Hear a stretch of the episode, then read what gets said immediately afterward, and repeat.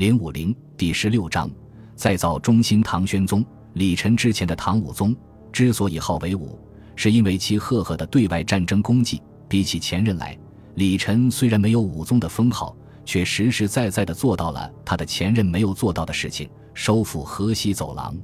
河西走廊的丢失是唐朝安史之乱之后的事情。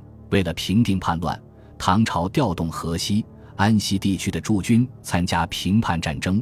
结果，邻近的吐蕃乘虚而入，夺取了河西走廊。河西走廊丢失的后果对唐朝来说是严重的。唐朝丢失了战马的产地，长安地区也失去了屏障依托，因此边防形势岌岌可危。吐蕃在中晚唐时期两次侵占长安，正是因为这个优势。但一个天大的馅饼，却在李忱登基后第四年砸到了他的头上。河西沙州地区的汉人张议潮发动起义，推翻了当地吐蕃政权的统治。事后，张议潮主动遣使向唐王朝报捷。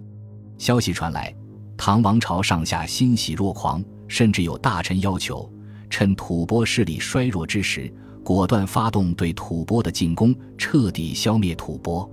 此时，唐王朝的军队经过唐武宗时期的整顿，正是一个比较强大的时期。加上沙州地区独立，唐王朝如果此时进攻是很有希望获胜的。但李晨却拒绝了这个要求，因为唐朝和吐蕃刚刚经过会盟，双方盟誓患难相续，暴虐不作。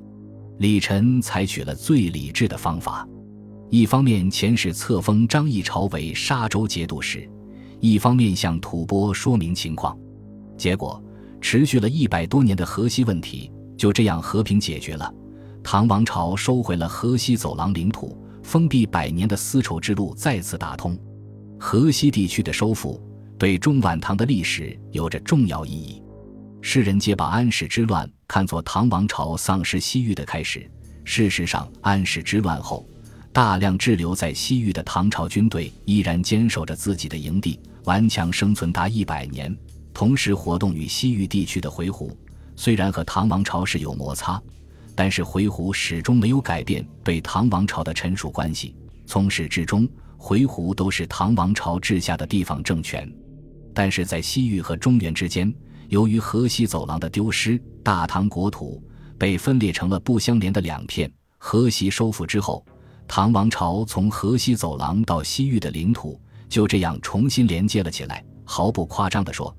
尽管唐王朝此时已不是盛唐时期那般强盛，但是在李忱在位的时候，唐朝至少恢复了其在极盛时期的疆土雏形。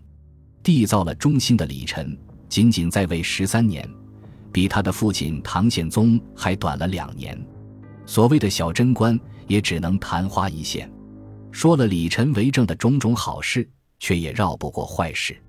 首先就是他的兴佛灭道。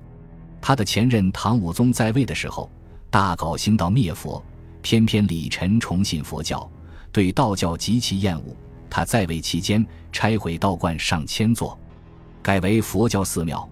唐武宗的亲信道士们也大都被他诛杀。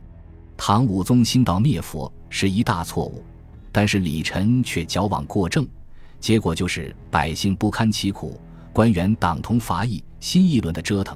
造成的其实是内部的倾轧，对李忱在位时期的整顿吏治，大儒王夫之却持反面意见。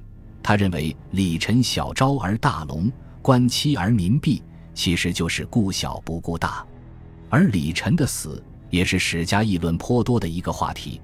他和他父亲一样，都是误服丹药而死。而他的身后，经过短暂回光返照的大唐王朝。